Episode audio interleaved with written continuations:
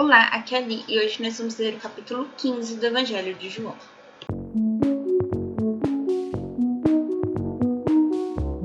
Bem-vindos aos Novenáticos e hoje nós vamos ler o capítulo 15 do Evangelho de João.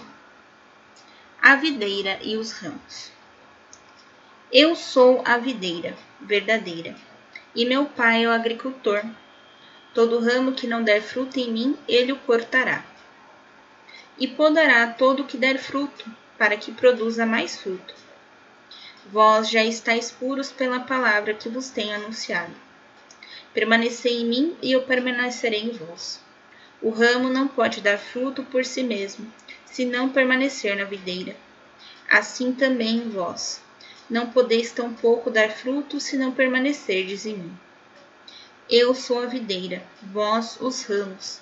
Quem permanecer em mim e eu nele, esse dá mais fruto, porque sem mim nada podeis fazer.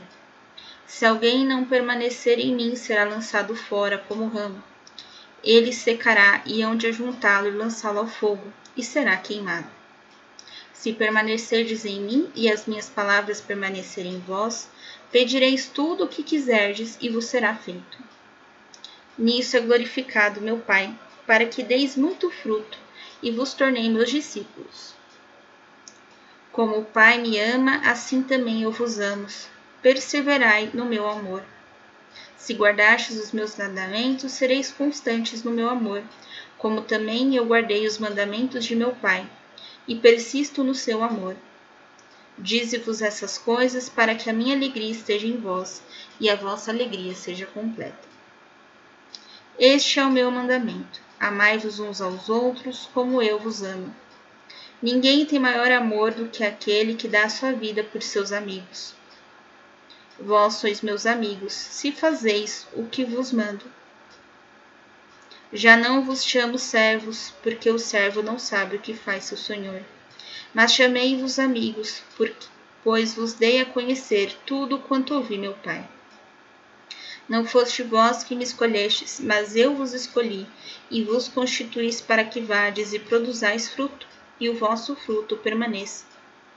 Eu assim vos constituí, a fim de que tudo quanto pedirdes ao Pai em meu nome, ele vos conceda. O que vos mando é que vos ameis uns aos outros. Ódio do mundo. Se o mundo vos odeia, sabei que me odiou a mim antes que a vós. Se fosseis do mundo, o mundo vos amaria como sendo seus. Como, porém, não sois do mundo, mas do mundo vos escolhi. Por isso o mundo vos odeia. Lembrai-vos da palavra que vos disse: O servo não é maior do que o seu senhor. Se me perseguiram, também vos hão de perseguir. Se guardaram a minha palavra, hão de guardar também a vossa.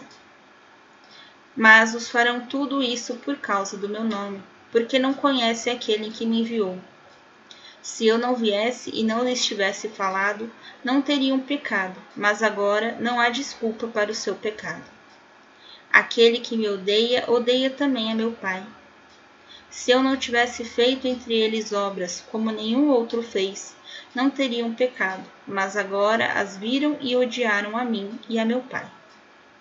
Mas foi para que se cumpra a palavra que estava escrita na sua lei odiaram-me sem motivo. O discípulo perseguido igual ao mestre.